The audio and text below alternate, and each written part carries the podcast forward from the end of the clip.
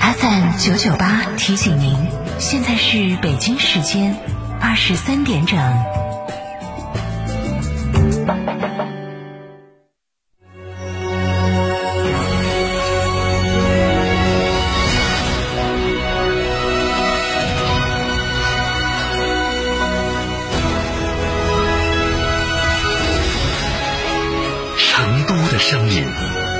，FM 九九点八，成都电台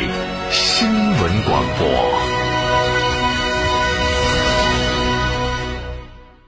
秋冬温泉养生，尽在海螺沟景区内贡嘎神汤温泉酒店。雪山怀抱中享专业地质冰川温泉，畅游海螺沟，看雪山冰川，探秘原始森林，享藏式美食。客房预订，寻成都广电一路通国旅六六零零二三四五。开学啦！梅赛德斯奔驰 V 级 MPV 为美好打满分，纵享多重好礼。V 级 MPV 新威霆新款预售，交五千元抵一万元。V 加系列享三重礼遇，给您最满意的答卷。教师更享特别购车礼，期待您的莅临。四川福分零二八八四二幺六六五五八四二幺六六五五。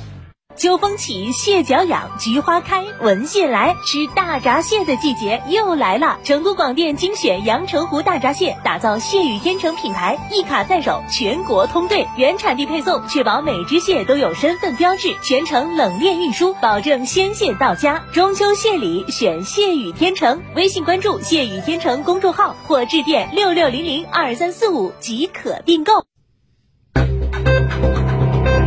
九九八快讯，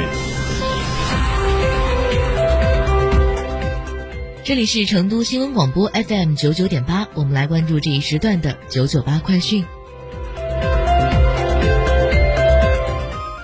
首先来关注本地方面的消息。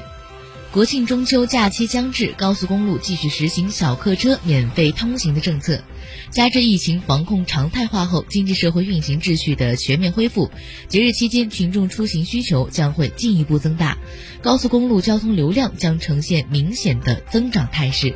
四川省公安厅交警总队今天发布了国庆中秋假期的出行提示。交警预计，九月三十号至十月二号，通过环蓉高速公路转换前往景区以及进入成都市区车流将出现高峰；十月三号至五号，前往周边城市和风景区的高速公路车流将出现高峰；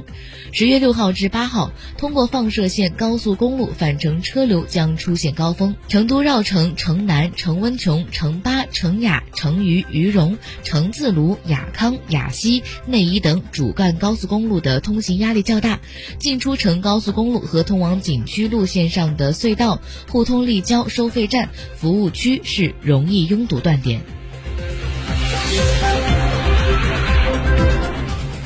下面来关注国内方面的消息。今天，交通运输部新闻发言人孙文健表示，今年国庆节、中秋节假期，全国收费公路将免收小型客车通行费。具体免费时段从十月一号零点开始，十月八号二十四点结束。其中，普通收费公路以车辆通过收费站、收费车道的时间为准；高速公路以车辆驶离出口收费车道的时间为准。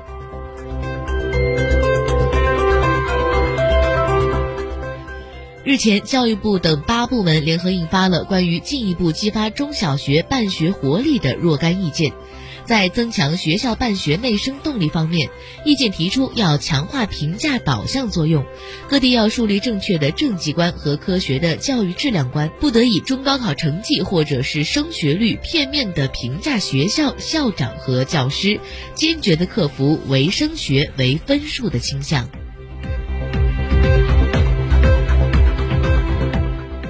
九月二十三号，合肥高新派出所接辖区某高校电话报警，抓获了一名涉嫌偷窥他人隐私的违法嫌疑人。经过审查，二十三号十七时许，违法嫌疑人尹某身着女装、戴假发，企图混进女浴室时，被浴室的管理员发现，并通知保安报警。据尹某供述，其于二十二号也曾男扮女装溜进该高校的女浴室进行偷窥。经过警方的调查取证证实，尹某溜进了女浴室偷窥，未进行直播、拍照等行为。目前，公安机关依法对尹某作出行政拘留八天的处罚决定，案件正在进一步的调查处理中。近日，一段北京动物园游客扎堆喂狼吃草的视频是引发了关注。园方回应，已经找到视频当中的女子，并将其列入到了北京动物园不文明行为黑名单。从即日起，该女子如果再入园参观，公园将会对其进行一对一的文明游园提示。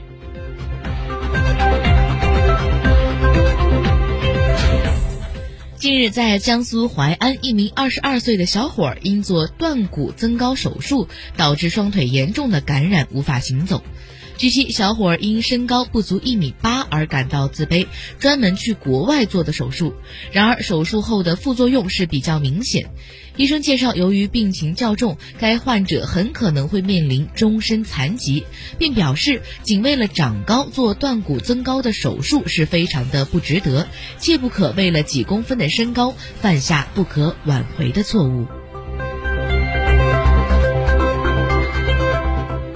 重庆九龙坡一机关食堂将肉价十八块五改为了一百八十五元，一百七十六斤儿菜变成了一千七百七十六斤的天价报账单，是引发了关注。近日，据官方通报，系部分工作人员伙同食堂供货商，采取虚假填报货物价格、数量等方式，大肆的套取并私分公款，共计一百八十六万余元。目前，相关的涉事人员已经被处理。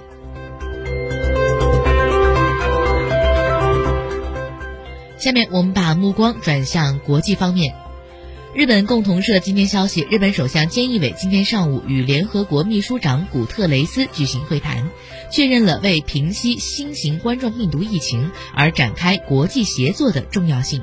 两人还一致同意在构筑和平、开发、气候变化等领域也携手合作。会谈中，菅义伟就早日解决朝鲜绑架日本人问题谋求理解与合作。古特雷斯在表态全面支持的基础上，指出了无核化的重要性。两人还同意增加联合国日籍干部职员。古特雷斯对菅义伟就任首相表示了祝贺。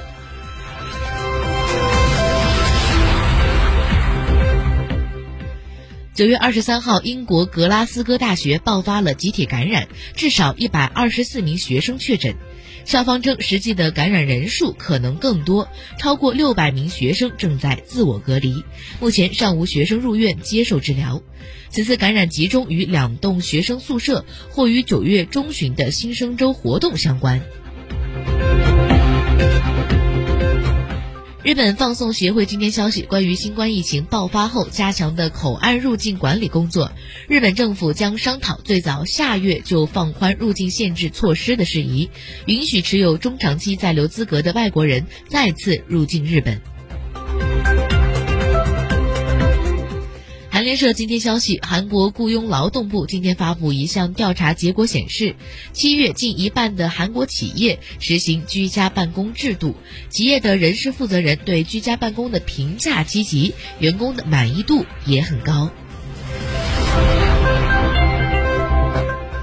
俄罗斯当地时间九月二十四号，俄罗斯联邦消费者权益保护和公益监督局网站发布通告表示，所有从国外回俄的公民在取得新冠病毒检测结果前，必须强制居家隔离。